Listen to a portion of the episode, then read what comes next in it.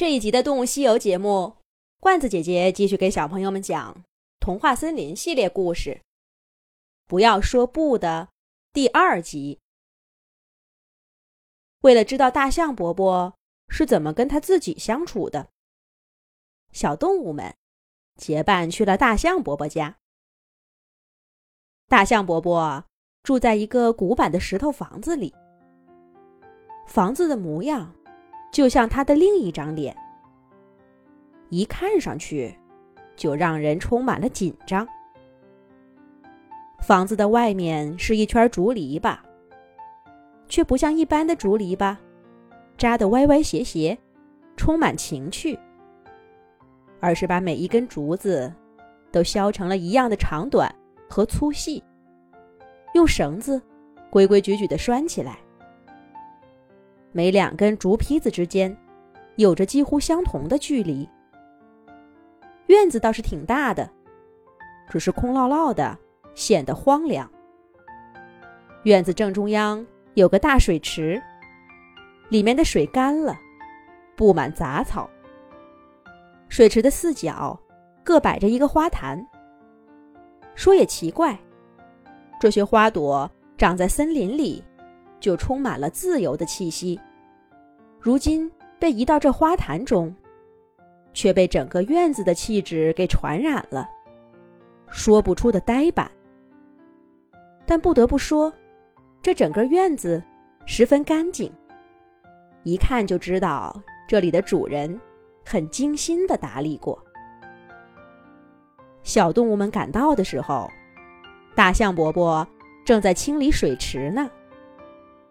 大家不准备惊动大象伯伯，有的趴在墙头，有的守着门缝，有的干脆爬到院外的大树上，盯着院子里看。只见大象伯伯垫着脚，小心翼翼地沿着台阶走到池底，低下头卷起几丛杂草，放在旁边的一个小竹篮里。不一会儿，草就清理好了，只剩下一个墙角，还有几片落叶。大象伯伯好像没看见，径直走上了台阶。可他刚站稳，一回过头，就立刻皱起了眉。瞧我笨的，这么显眼的树叶都看不见，要这眼睛是干嘛用的？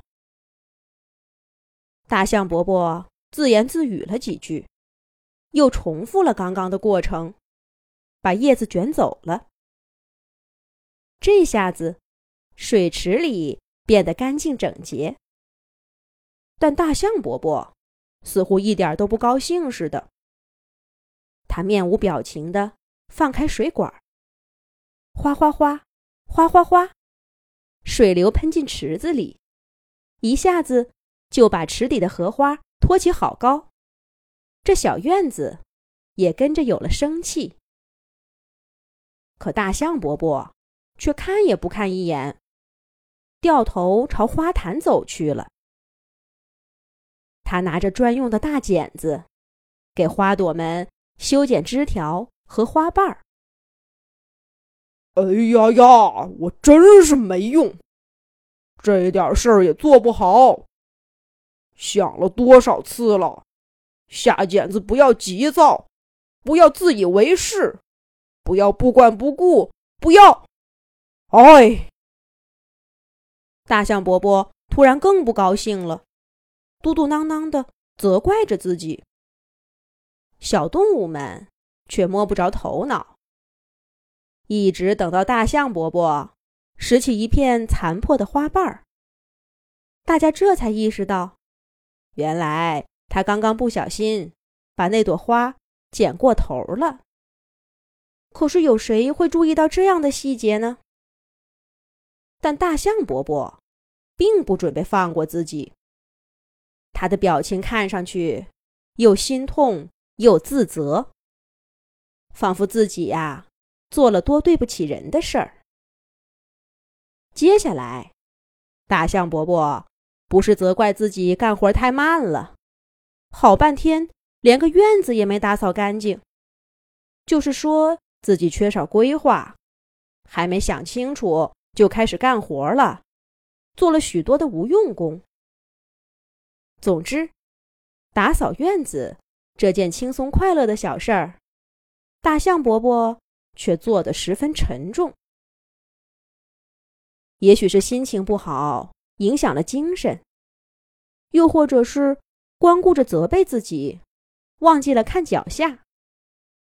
大象伯伯查看栅栏的时候，突然没站稳，扑通一下摔了一跤。哎呀，我就说嘛，我真是太没用了，干活没干好，还摔跟头，哎，哎。这下子，大象伯伯自责的情绪到达了顶点。他大概摔得很重，在这种自责中，还夹杂着“哎呦哎呦”的呻吟声。小动物们赶紧跑过去扶起了大象伯伯。大象伯伯，您没事吧？